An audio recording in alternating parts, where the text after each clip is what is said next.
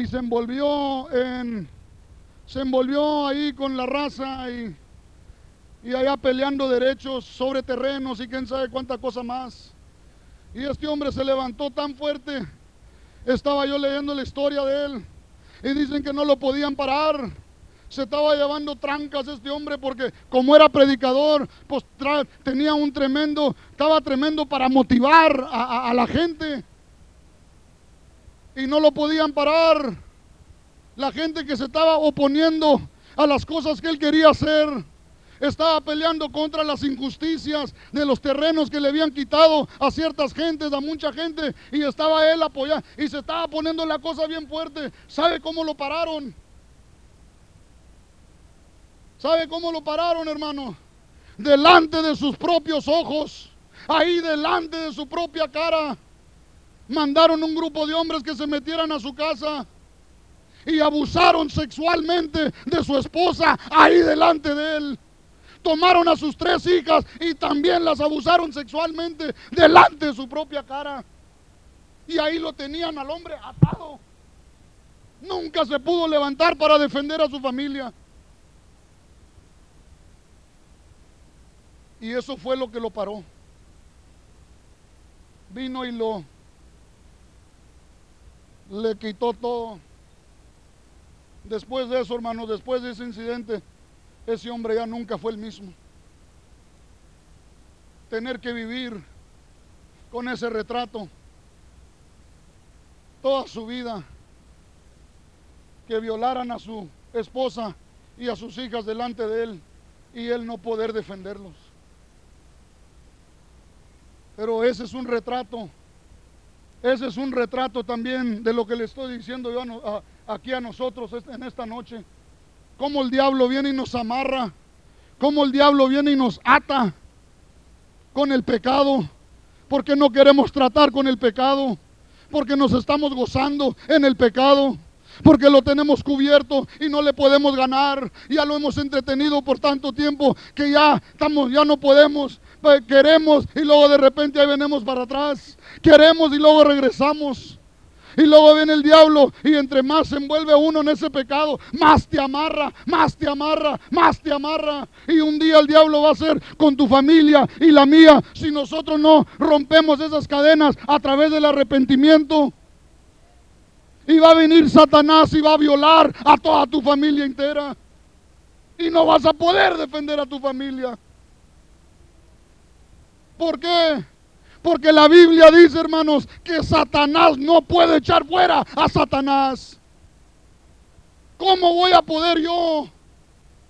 ¿Cómo voy a poder yo proteger mi hogar, a mi compañera y a mi familia efectivamente entreteniendo pecado en mi corazón? cometiendo adulterio, robando dinero, echando mentiras, robando al gobierno, echándole mentiras a la gente que andas levantando fondos para esto y son puras mentiras que andas embolsando tú la feria.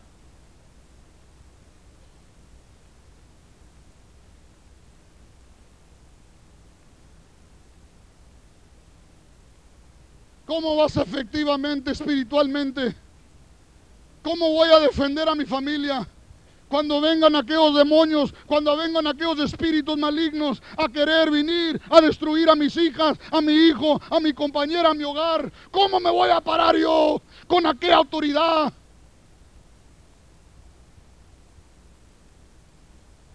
Si yo mismo tengo el anatema aquí escondido, ya lo clavé, aquí lo tengo clavadito.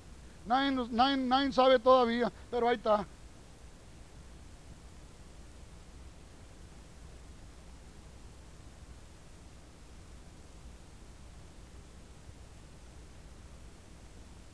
En Mateo capítulo 12, versículo 29.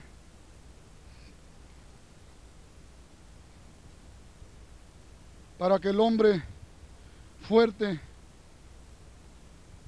pueda venir a la defensa de su hogar, de su matrimonio, de sus hijos. Es cuando el hombre fuerte es libre. ¿Libre de qué? ¿Libre de qué? ¿Libre de qué? De sus faltas. ¿Libre de qué? libre del pecado.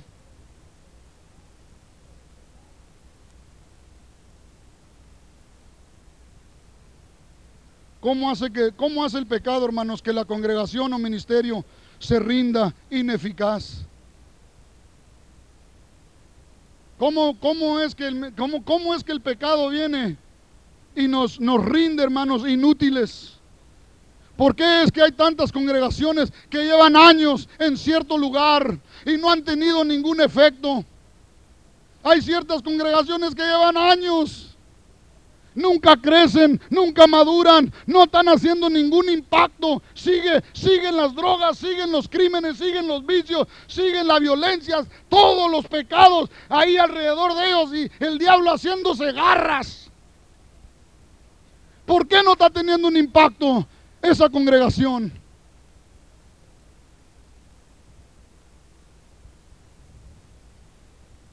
Si volvemos a la historia de acá en el capítulo 7, versículo 12 de Josué, dice la palabra de Dios que estos hombres iban muy bien, se andaban llevando trancas, iban conquistando toda la tierra, iban, iban, iban, andaban de guerreros, iban llevándose trancas, iban conquistando tierras nuevas y conquistando ejércitos, se iban llevando trancas, hermanos. Y luego de repente, ahí en el proceso de andarse llevando trancas, de repente tuvieron ahí un choque, ahí y de repente pues ya no hubo progreso, de repente hubo derrota, ya no hubo victoria. Y yo quiero que sepan en esta noche, hermanos, que el pecado en una congregación, en un ministerio, puede venir a rendir ese ministerio o esa congregación inútil. Lo hizo aquí con toda una nación. El pecado de un hombre el pecado de un hombre vino y manió toda la obra.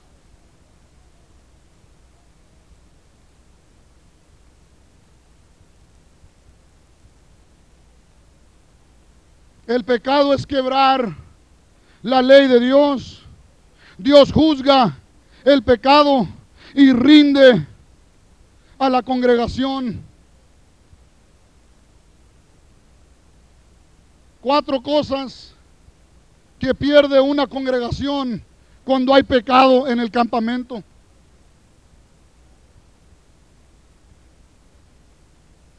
Cuatro cosas. Rinde a la congregación sin poder en contra de sus enemigos. Rinde. Rinde a la congregación, hermanos. La rinde inútil rinde a la congregación sin poder en contra de sus enemigos. ¿Qué pasó con, qué pasó con los israelitas? Salieron en contra de una aldea, una colonia más ahí. ¿Y qué fue lo que pasó? Los echaron en corrida. Ya no tenían, ya no iban con aquel poder contra sus enemigos. Número dos, Dice la Biblia, hermanos, que se convirtieron en cobardes. De repente los echaron en corrida, iban corre y corre. andaban acá con mucha autoridad, con mucho poder. Pero no sabían ellos, hermanos, que allá en el campo, ahí en el campo, ahí en el campamento, estaba el pecadón ahí metido, escondido.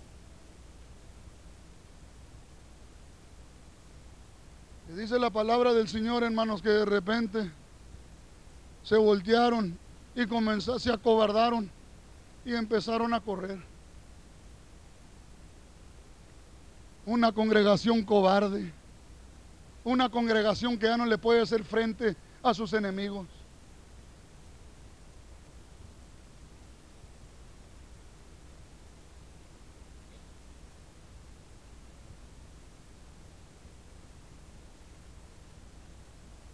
La tercera cosa, viene la maldición.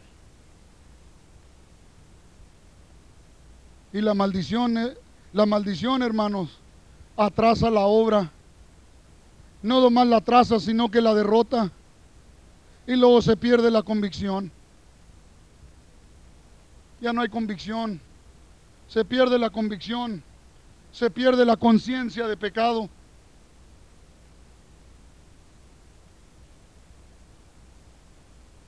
Y la cuarta cosa, hermanos, que se pierde es la unción. Ya no hay unción.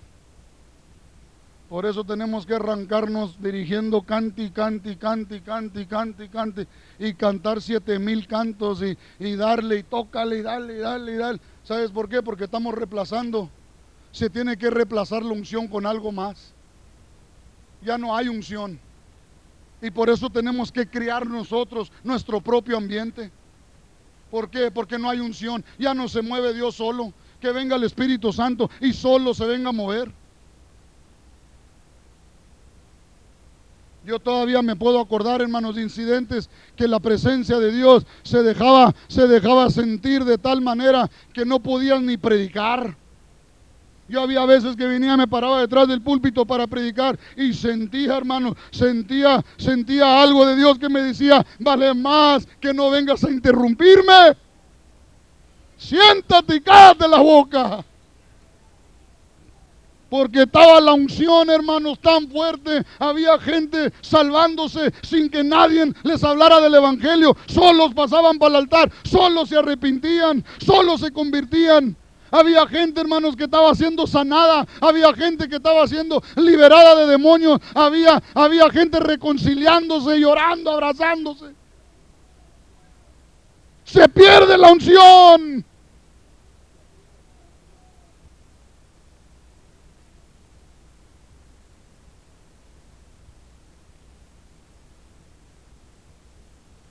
Dice la Biblia en Proverbios capítulo 28, versículo 13, que el que encubre sus pecados no prosperará. En otras palabras, no vas a llegar a ninguna parte. Dale todo lo que quieras. No vas a llegar a ninguna parte.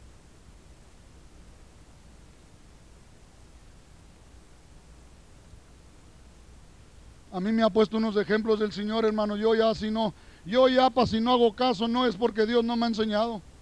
A mí Dios me ha puesto ejemplos de esto ya había un hermano que, que siempre llegaba ahí, ahí a la iglesia en puros carros del año todo el tiempo. Llegaba ahí en trajes de dos mil dólares el traje. Llegaba ahí en zapatos, hermanos, de 800, 900 dólares. Llegaba con unos relozones, diamantes, oro, cadenas. Llegaba y qué barro. Y todo el tiempo se metía la mano en la bolsa y le gustaba. Ahí entre ahí en la Biblia se metía la mano en la bolsa, piña, y sacaba un montón de billetes, puros cienes. Era todo lo que traía todo el tiempo, bro. Traía lo menos 1500, 1400 dólares de puros cienes. Cada vez que te lo encontrabas, traía 1200, 1500 dólares de puros cienes en la bolsa. Y luego venía y te decía, Dios te bendiga, mi hermano. Pues acaba de salir de la prisión acaba de salir de la prisión y me habló más saliendo y me dijo, puedes ir a visitar a mi hijo. Y le dije, pues ¿dónde está? Dijo, está encarcelado. La Biblia dice, hermanos, que todo lo que el hombre sembrare, eso también segará. Ahora el hijo ya siguió en los mismos caminos del papá. No vas a prosperar. Todo aquel dinero que ese hombre hizo, ese hombre hermano se, andaba disfrazado de cristiano, pero ese hombre cometió más robos. Usted no se puede imaginar las cosas que ese hombre hizo. Y siempre con una bibliota y, y traje y toda la cosa. Parecía, parecía de ministro del concilio. Parecía que era del concilio o de la alianza ministerial o cómo se llama esa cosa.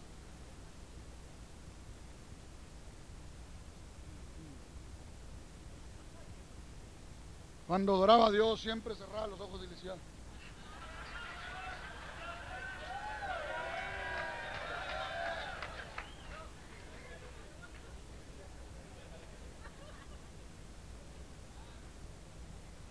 El que encubre sus pecados no prosperará. En otras palabras, camarada, no vamos a llegar a ninguna parte. No vas a llegar a ninguna parte. Acaba de salir el libro nuevo. El libro que escribió el Jim Baker. Y yo no lo estoy juzgando a ese hombre de ninguna manera, hermano. De ninguna manera lo juzgo a ese hombre. Porque ese hombre no ha hecho nada que yo no estoy capaz de hacer también.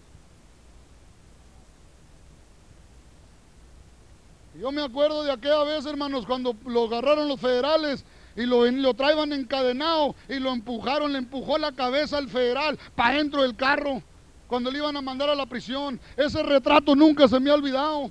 ¿Sabe por qué no se me ha olvidado? Porque Dios usa ese retrato para acordarme a mí también. ¡Ey! Cuídate, chiquito. No andes cubriendo tus pecados. Porque eso puedes hacer tú también un día. No creas que porque no lo has hecho hasta ahorita, no lo vas a hacer. La Biblia dice, aquel que esté parado, tenga cuidado. Aquel que cree estar parado, ten cuidado que no vayas a caer.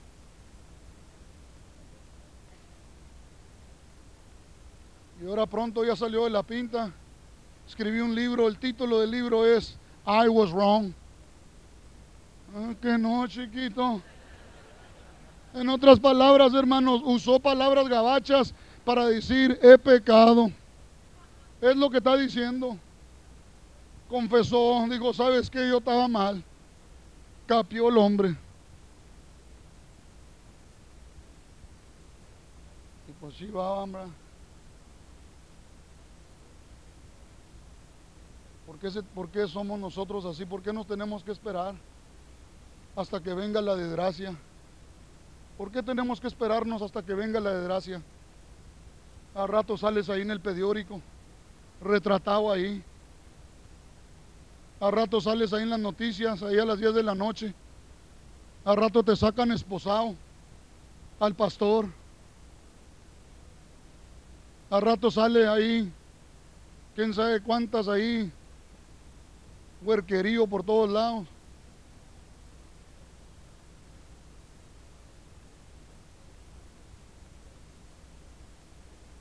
Yo he ido a predicar, hermanos, un montón de veces a las pintas aquí en Texas. Y siempre que voy, hermanos, vienen, vienen convictos a saludarme y me dicen, yo también soy pastor. ¿Qué estás haciendo aquí?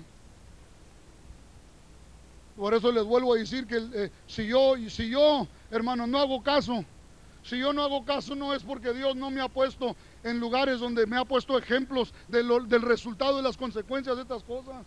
Yo llevo años viendo estas cosas. Y Dios al que más, al, Dios al que, al que más luz le da, más juicio cuando no hace caso. A mí me ha dado un montón de luz. Donde quiera me los encuentro, voy a predicar a las pintas. ¡Hey! Estaba bueno ese mensaje, hermano. Yo también soy pastor. ¿Qué están haciendo aquí? Pues no, pues es que el diablo me atacó y y abusé a tres niñas sexuales de ahí de la iglesia. Pero Dios ya me perdonó. ¿O sabes qué? Me andaba robando los fondos de la iglesia. Andaba allá metiendo, metiendo tranzas. Pero Dios ya me perdonó. El, el diablo me engañó, hermano. Bueno, pues, está bueno, sí. Pues quién soy yo para juzgarte, pues.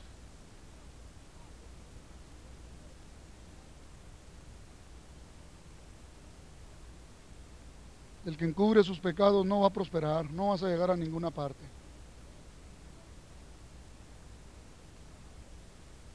En Isaías capítulo 59, versículo 1 y 2.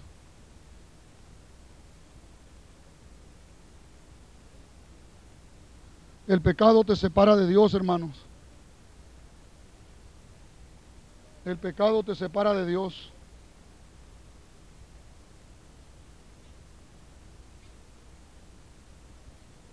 Ahora tú ponte a pensar qué fue lo que pasó con la vida tuya y la mía antes de que nosotros viniéramos al conocimiento del Señor.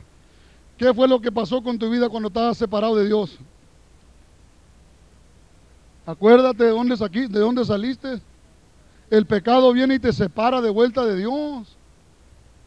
Va a haber una separación. Te va, el pecado te va a separar. Nosotros podemos venir aquí a la congregación y levantar las manos y hablar en lenguas y profetizar y adorar a Dios y cantar y todas esas cosas.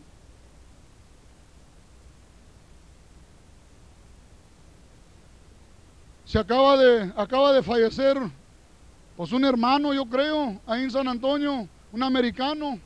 Por años, hermanos, por años este hombre estaba dirigiendo la alabanza y la adoración andaba viajando por todos lados, lo traían a este hombre viajando por todas partes de, de los Estados Unidos, era de San Antonio. Y ahí anduvo viajando por donde quiera, grabó discos, alabando a Dios, dirigiendo al pueblo en alabanza, en adoración. Se murió de sida. Se murió de sida. El hombre confesó antes de morirse que todos esos años que estaba ahí dirigiendo la alabanza y la adoración, estaba viviendo la vida de un homosexual.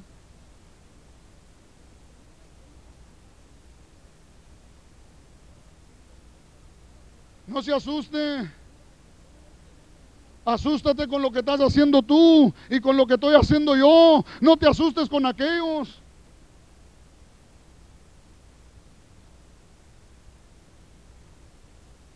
Dijo, ¿sabes qué? Dijo, por años viajé a los Estados Unidos dirigiendo conferencias de alabanza y de adoración.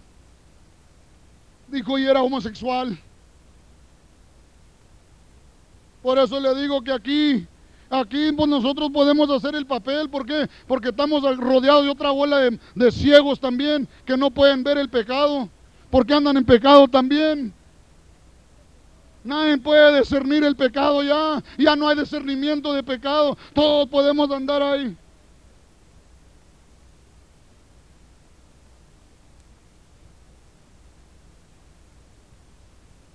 Nunca se me olvida la primera vez que que nos llevó el pastor Freddy para allá para David Wilkerson.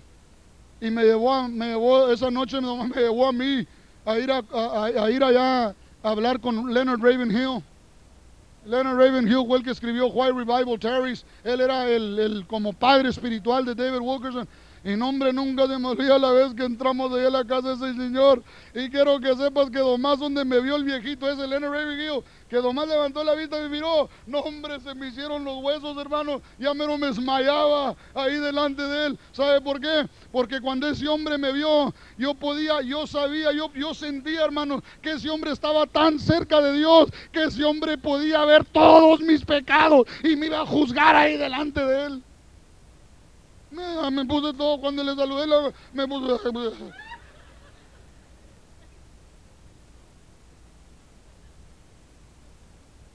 Sí, aquí nosotros podemos hacer el número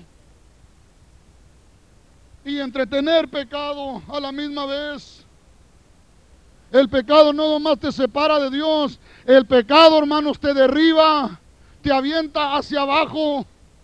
Y esa historia la vemos en el libro de Ezequiel, capítulo 28, versículo 14, 15 y 17, con Lucifer. Vemos que cuando este hombre, cuando este ángel, hermano, cuando él permitió que el pecado entrara a su corazón, la primera cosa que hizo Dios es lo separó de él. Inmediatamente lo separó de él. Y luego después de separarlo dice que lo tomó y lo arrojó hacia abajo. El pecado, tenlo por seguro, siempre te va a traer abajo. Tarde o temprano vas a dar abajo.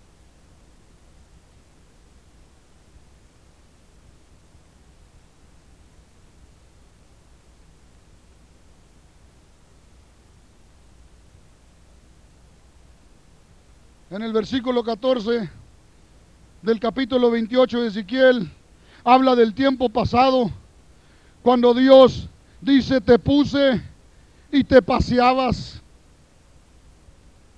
Cuando en un tiempo Dios te había puesto en el lugar donde estabas. Y dice la palabra del Señor, ahí te paseabas, te paseabas en mi presencia. Ahí te paseabas delante de mi trono, delante de mi altar. Ahí te paseabas en mi presencia. Y yo te puse ahí. Pero ahora vemos que Dios está hablando en, ¿cómo se dice? Términos, términos pasados, past tense. Ya no está ahí. Dice, te puse. Que está hablando del pasado. Dice, te paseabas. Está hablando del pasado. ¿Dónde estamos ahora? ¿Dónde nos estamos paseando ahora? En el versículo 15 dice, hasta que se halló en ti maldad. El yo hasta que se halló en ti maldad, hasta que tu corazón, hasta que en tu corazón se halló maldad en tu corazón. Versículo 17, corrompiste tu sabiduría, tu conocimiento, al razonar tu esplendor. El pecado siempre, hermanos, no nomás nos va a separar de Dios, pero nos va a traer abajo. Y al rato se va a hablar de nosotros en términos pasados, past tense. Y al rato vamos a comenzar a hablar, me acuerdo, en aquellos días cuando Dios se movía. ¿Por qué nos tenemos que acordar? Porque ya no se mueve. ¿Por qué? ¿Por qué no se mueve ya? ¿Eh? Por el pecado.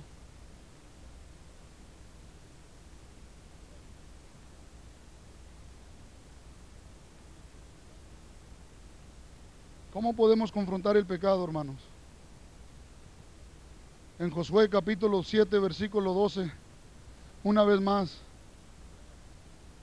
el pecado si se va a confrontar, se va a tener que confrontar con el propósito de destruirlo.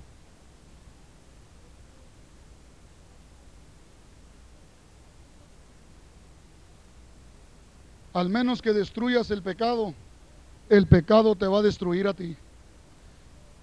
Si tú no lo destruyes el pecado, si sigues monqueando ahí y, y hay nomás, tú sabes, nomás allá de vez en cuando, ¿me entiendes? Y, no, la- te vas muy recio, nomás ahí va, tú sabes, como, tú sabes, en veces sí, en veces no, tú sabes, no, no, no, no, no, no lo agarras completamente, pero no lo sueltas completamente. Y hay como que, tú sabes, eh, ¿entiendes? Pues el pecado no va a tratar así contigo. El pecado no te va, no te va a hacer esa, no va a simpatizar contigo así. Si tú no lo quieres destruir al pecado, no lo destruyas, pero tenlo por seguro que el pecado a ti sí te va a destruir. A mí sí me va a destruir. Anda simpatizando con el pecado. En Oseas capítulo 4, versículo 6. Dice la palabra de Dios que el pueblo, mi pueblo es destruido, dijo por falta, dijo por falta de conocimiento, por el rechazo del conocimiento y por el olvido del conocimiento. Y esto es algo que le quiero decir yo a los pastores que están aquí en esta noche. Yo creo que muchos de nosotros vamos a tener que darle cuenta a Dios en aquel día que se paren todos los pastores delante de Él. Yo creo que una de las razones, hermanos, que contribuye por la cual existe tanto pecado en la congregación, porque hay tantos de nosotros como pastores que no estamos utilizando el púlpito para hacer al pueblo consciente de cómo Dios piensa, qué es lo que piensa Dios del pecado. Ya no predicamos del pecado, ya no predicamos de las consecuencias del pecado, ya no, ya no hay enseñanza ni predicación ni nada del pecado. Solo que la gente está viniendo al reino de Dios sin conciencia. No tienen nada de conciencia de pecado. Creen que todo se vale. Dios juzgó a estos sacerdotes. Dios los juzgó en Oseas capítulo 4, versículo 6. Dijo, yo te voy a quitar de que seas mi sacerdote. Te voy a remover, te voy a quitar de ahí.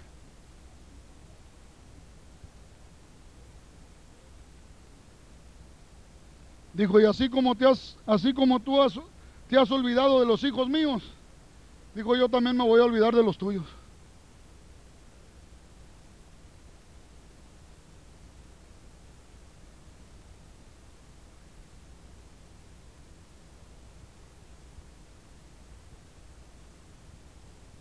Se confronta, hermanos, a través del conocimiento. Entonces ya sabemos, ya, ya pasamos por las escrituras, ya sabemos lo que nos dice las escrituras del pecado, ya no estamos ignorantes. Pero no más es por falta de conocimiento. Hay muchos de nosotros que rechazamos el conocimiento, ya sabemos. A mí nadie me tiene que decir que la diferencia del bien y del mal. Soy un hombre ya de 43 años de edad. Tengo una esposa ya de 17 años. Tengo una hija ya de 15 años de edad. Y no se atrevan tampoco.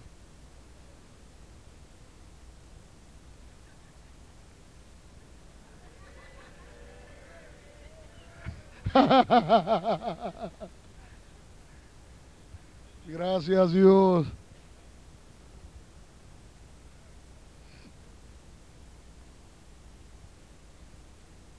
Hermanos, ya una persona ya del nivel mío. Si yo peco no es porque no estoy consciente de lo que estoy haciendo.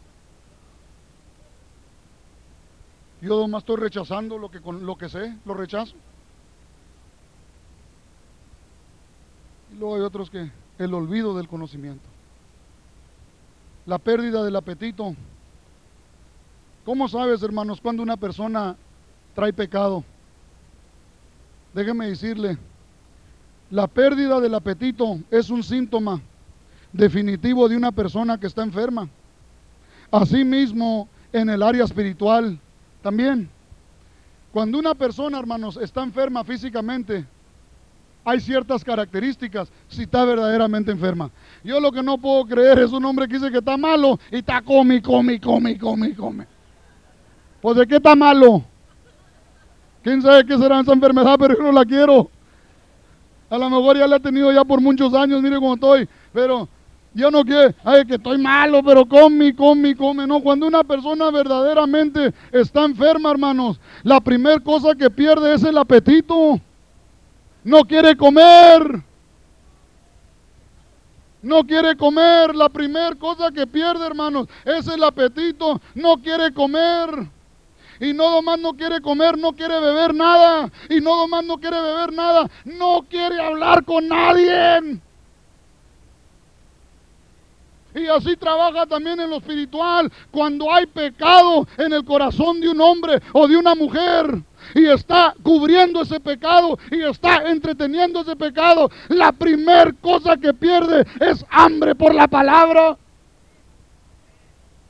Esa persona ya no se está alimentando con la palabra. Ya no lee la Biblia, ya no estudia la Biblia, ya no lo ves temprano en la mañana.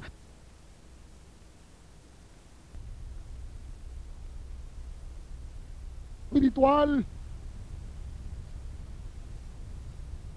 Asimismo, en el área espiritual pierdes el apetito por la presencia de Dios. Pierdes el apetito, hermanos, por la presencia de Dios o más bien la unción. Ya no te importa si traes la unción o no traes la unción. Ya has aprendido cómo hacer lo que haces y ya, ya no te importa si traes la unción o no la traes. Ya más te arrancas como caballo pelado.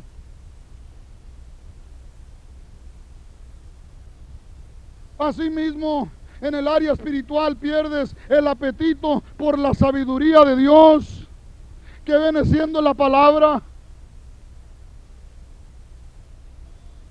Pierdes el apetito por la sabiduría de Dios, que viene siendo su palabra. Ya no tienes deseos de meterte en la palabra, ya no te alimentas de la palabra. Ya la, Biblia nomás la traes ahí, nomás para pasearla, nomás para que, hacer creer a la gente que eres cristiano. Yo creo que fuera mejor que tuvieras un libro de teléfono, mejor que una Biblia.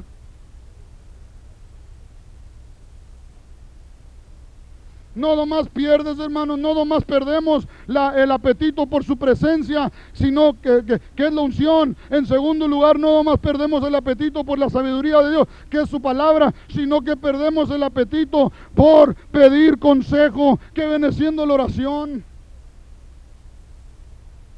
Ya no tenemos deseos de orar especialmente los pastores que estamos aquí, somos culpables de venir a la iglesia y ahí andamos, estamos parados, allá nos metemos a hablar eh, en el teléfono, ahí andas arreglando problemas durante todo el tiempo de oración, dando la impresión de que todos necesitan orar, menos yo.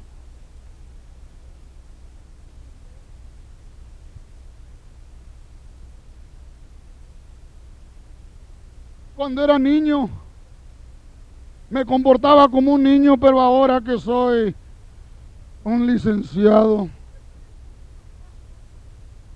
ahora que ya soy pastor, pues yo ya no tengo que orar.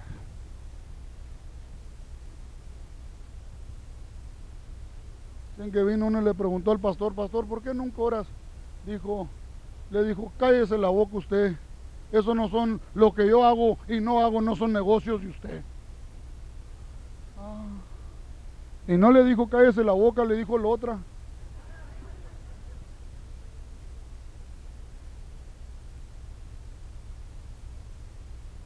La cuarta cosa que no le puse aquí que se me vino ahorita, hermanos, es pierdes la fe.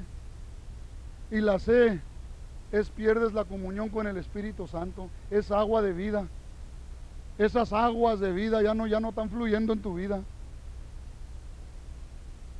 Ya no traes, ya no traes ese, ya no andas con ese gozo.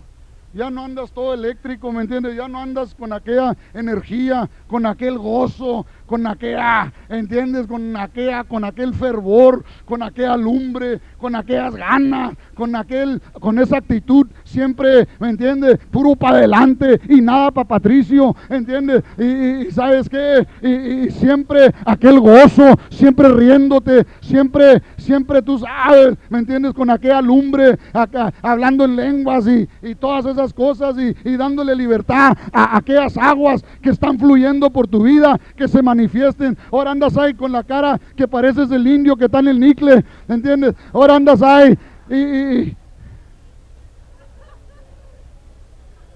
la cara de hacha todo el tiempo.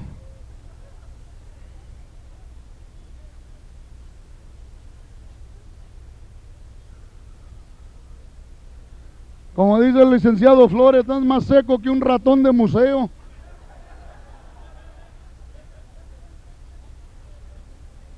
Y ahora haces el número ahí de, la andas haciendo ahí de, mucha seriedad.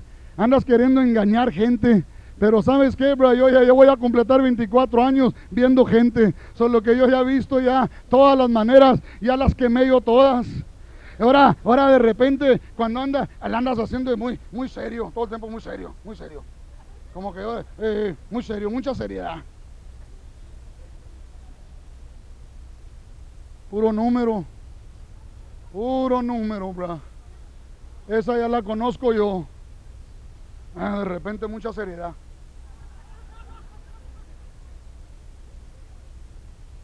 Voltea, mira a tu vecino, dile, se me hace que está hablando de ti. Aleluya.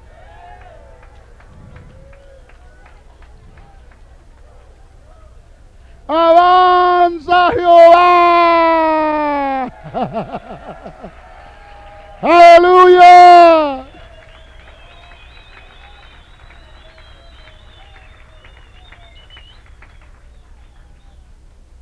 La, la, pérdida del apetito espiritual, hermanos, causa debilidad espiritual.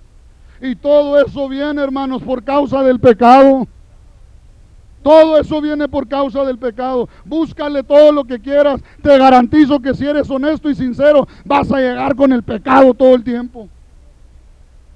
Pero nosotros somos expertos en andar culpando a otra gente por, el, por, por las faltas de nosotros. Eres un pecador, has pecado. Eres una pecadora, has pecado. Dijo acá, he pecado. En la vida del individuo, hermanos. En la vida del individuo, ¿cómo le afecta al individuo? Ahí nos dicen jueces capítulo 16, versículo, versículo 1 que Samson, dice que fue Samson a Gaza y vio ahí a una mujer ramera. Y dice la Biblia que se llegó a ella. En otras palabras, se rayó con esta mujer. Tuvo relaciones sexuales con ella.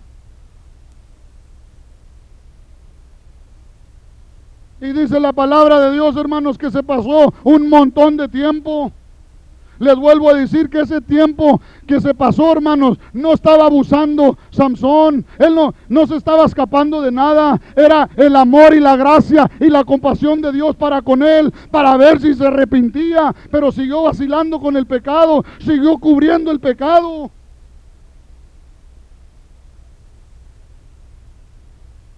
Samson estaba jugando con el pecado. Fue entonces cuando el enemigo se levantó y él no pudo confrontar y derrotar al enemigo. No tenía nada que ver con el cabello. Tenía que ver con el corazón.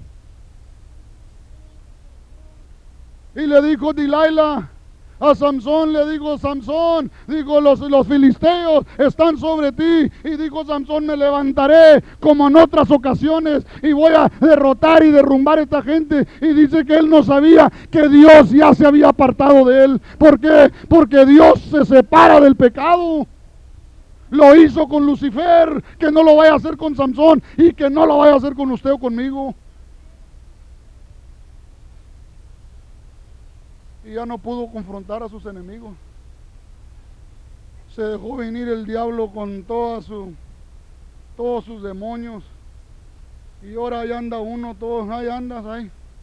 No le puedes ganar a nada. No le puedes ganar a nada. Le quieres ganar a todas estas cosas y no puedes. Ya no le puedes hacer frente a tus enemigos.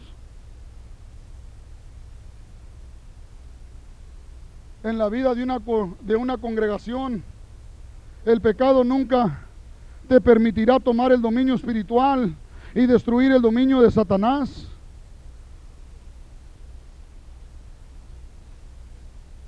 A nosotros nos gusta leer mucho las, las revistas de David Wilkerson. Y ahí, andamos con la revista de David Wilkerson ahí, ahí la traemos, ahí traemos, hay algunos hermanos que traen un montón de hace cinco años para atrás, ahí la traen en el maletín. Pero no hacemos lo que ese hombre hace. Nomás nos gusta leer de lo que él, de lo que está haciendo él. Ese hombre, la última vez que leí la revista, mandó una carta, dijo, ya llevamos 104 semanas en oración. 104 semanas en oración. 120 semanas ya en oración. Ahora por favor entiendan que no son 7 días, 24 horas por día. Pero ese hombre dedica dos días de la semana para meterse en oración. Toda la congregación. Dice que ya llegó esta última vez que escribió, dijo, ya llegó el punto, dijo que ya no podemos meter más gente en las noches de oración. La única manera que vamos a llenar las iglesias hoy en día es vamos a tener que dirigir al gobierno que nos pase más queso y vamos a comenzar a regalar queso para que se deje venir toda la raza. Vamos a tener noche de lechón. Aleluya. Vamos a tener noche de arroz con pollo habichuela negra con tostones para que se deje venir todo el Caribe.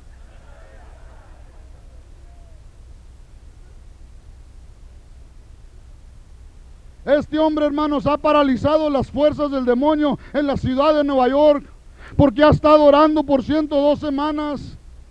¿Y por qué ora? ¿Por qué ora este hombre? Ora porque reconoce su necesidad de Dios. Por eso ora. Porque sabe bien que, que sin Dios nada puede hacer.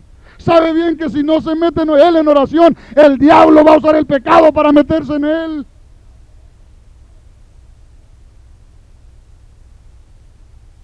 Digan lo que quieran decir ahí, pero dicen que por la primera vez en, quién sabe, 40, 50 años, el crimen en esa ciudad bajó, las muertes, la violencia, los, los abusos y todas las cosas, se quedó la gente toda sorprendida y no saben qué es lo que está pasando. Lo que está pasando es que este hombre tiene esa congregación encendida en oración, se han alejado del pecado, han tenido dominio y autoridad sobre el pecado y están pudiendo venir y atacar los aires ahí en esa ciudad y están derrumbando todas las tinieblas, están derrumbando los demonios y los espíritus malignos que andan viniendo ahí a destruir la gente. Aleluya.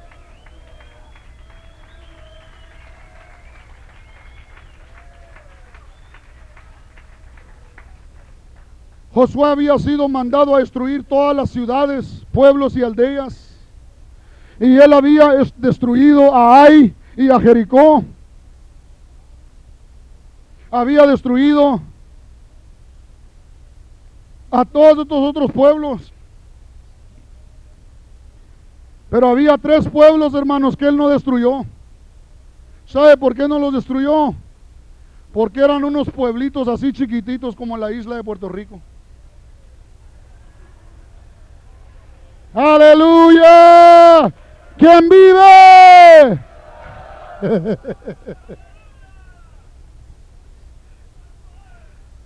poder. Tres pueblos, hermanos, los dejó. ¿Sabe por qué? Porque lo vio que eran pueblos insignificantes. Eran tres pueblitos que no destruyeron. No destruyeron a Gat, no destruyeron a Gaza y no destruyeron a Asdod. ¿Sabe por qué? Porque se veían insignificantes para destruirla. En otras palabras dijeron, hombre, olvídate esos pueblitos. Pero Dios le mandó que los destruyera a todos. En otras palabras, nosotros, hermanos, le estamos poniendo mucho énfasis a los pecados grandototes, pero a los pequeños, ahí los dejamos.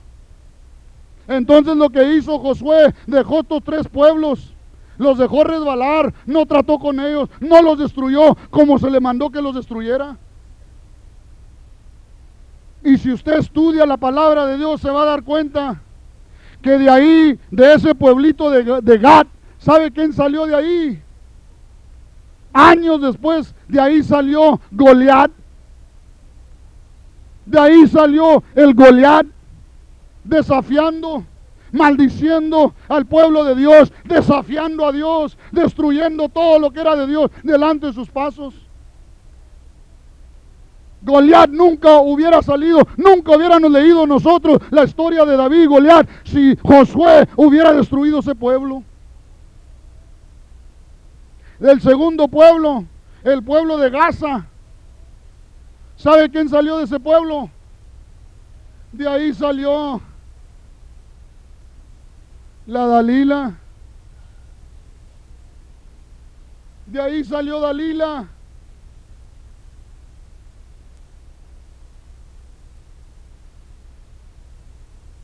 Ahora salen todos de cuerpo. Ah. De ahí salió Dalila. De ahí salió la mujer con ese espíritu, venía ungida por Satanás. Y pues aquel el tremendo, pues ah, no estaba tan menso tampoco. Y él sabía lo que andaba haciendo. Pero salió ungida de ahí del pueblo esa mujer con un propósito. Y ese propósito era de tumbar al hombre de Dios. Y eso fue exactamente lo que hizo. Logró su propósito. Todo porque Josué vio ese pueblo insignificante. El tercer pueblo, el pueblo de Asdod, de ahí salieron los adoradores de Satanás. De ahí salieron, hermanos, aquella gente que sacrificaban, sacrificaban a los niños, los quemaban, tomaban niños recién nacidos y los ofrecían a los dioses. ahí tenían sexo, tenían sexo ahí alrededor del altar ese, los hombres y las mujeres.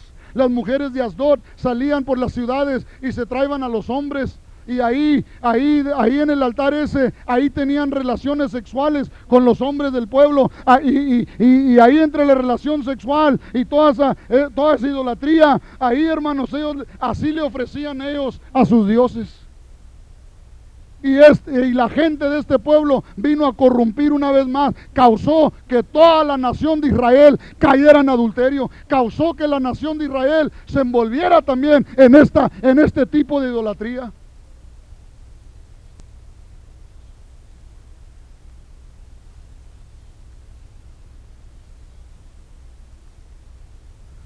Dice la Biblia, cuídate con las zorras pequeñas. Porque las zorras pequeñas no están muy chiquitas, no pueden alcanzar el maíz. ¿Sabes lo que hacen? Como tan chiquititas, comienzan a escarbar y se comen las raíces. ¿Qué pasa con toda la?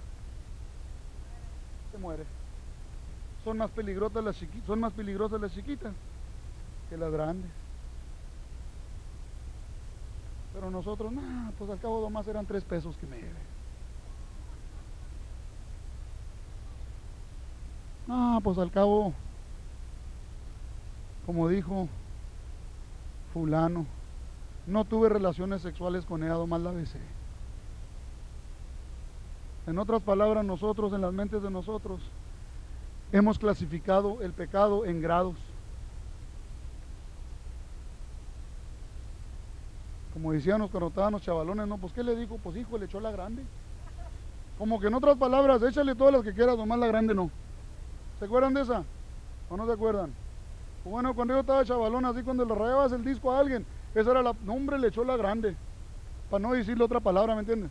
En otras palabras, lo que estamos diciendo es, échale todo lo que quieras, nomás no le eches la grande.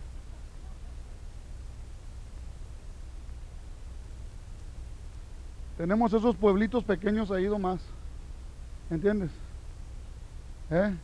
No estamos allá metidos, allá, en aquello.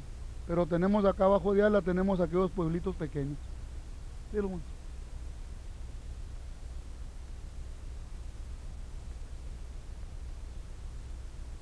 El que encubre sus pecados no prosperará. En Salmos 32, versículo 5 dice, mi pecado te declaré y no encubrí mi iniquidad. En Primera de Corintios capítulo 7, versículo 1 dice, limpiémonos de toda contaminación o de todo pecado. En Primera de Juan capítulo 1, versículo 7 y 9, en el versículo 7 dice, y la sangre de Jesucristo nos limpia de todo pecado. En el versículo 9 dice, si confesamos, Él es fiel para perdonarnos de todos pecados. En Lucas capítulo 15, versículo 11, en la historia del Hijo pródigo, vemos que el Hijo pródigo, hermanos, la primera cosa que hizo, reconoció su pecado. Reconoció su pecado no le llamó ninguna otra cosa, no le llamó falta ni no le llamó falta ni problema ni presión ni nada, le llamó pecado, dijo he pecado delante de Dios. Reconoció su pecado. Dice la Biblia que confesó su pecado. Y después de que confesó su pecado, él se arrepintió de su pecado. Y luego Dios, Dios lo perdonó y luego Dios lo volvió a restaurar.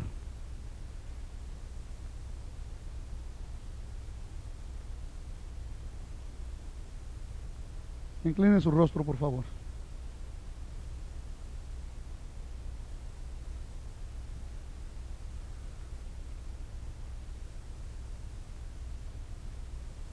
Por favor, no quisiera, no quisiera los músicos, nadie que cantaran ni tocaran, ni los sugieres. Por favor, todos lo más guarden su lugar ahí donde están.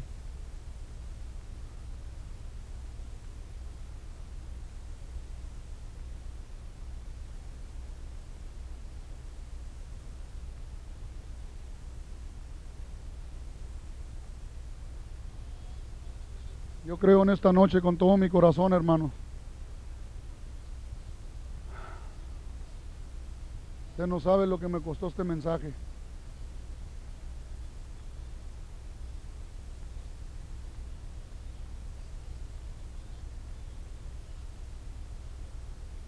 Yo creo que en esta noche nosotros debemos de ser honestos y debemos de ser sinceros.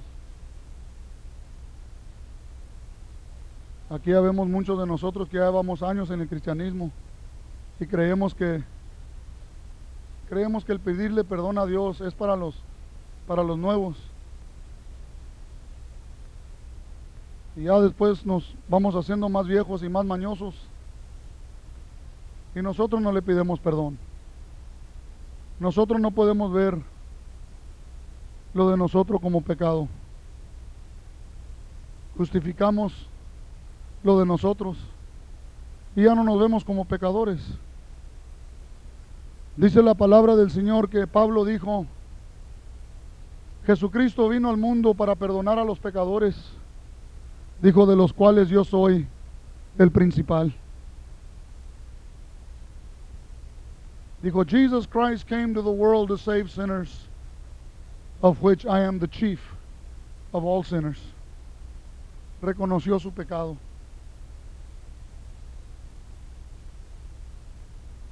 En esta noche, si tú estás aquí no conoces al Señor Jesucristo, si tú no le has pedido perdón a Él por tus pecados, yo te quiero dejar saber que si en esta noche tú te mueres, te, atropella un carro, te, agarra vuelo la casa ahora en la noche o, o algo, te da un ataque de corazón y te vas de esta tierra sin haberle pedido perdón al Señor por tus pecados, tú no te vas a ir para el cielo.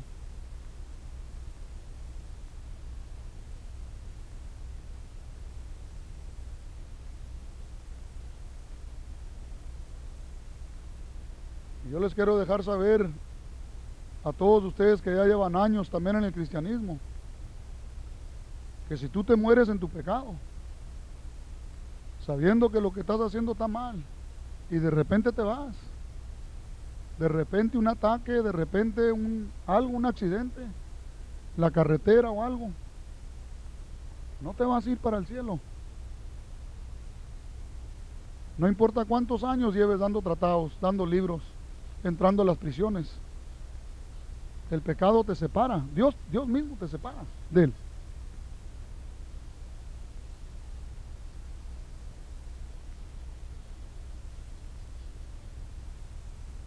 En esta noche lo que necesitamos aquí,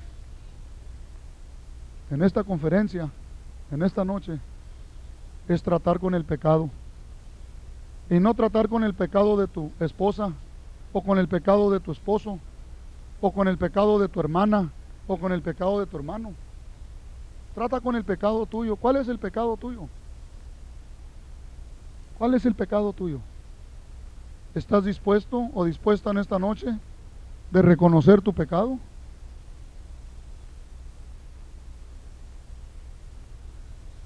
Yo quisiera dejar este altar abierto en esta noche. Vamos a tratar con el pecado en esta noche. Yo no quiero, a mí no me tiene que confesar nada. No le tienes que confesar a tú, a nadie. Ahí tú. En esta noche la compasión, la misericordia, la gracia de Dios está aquí en esta noche.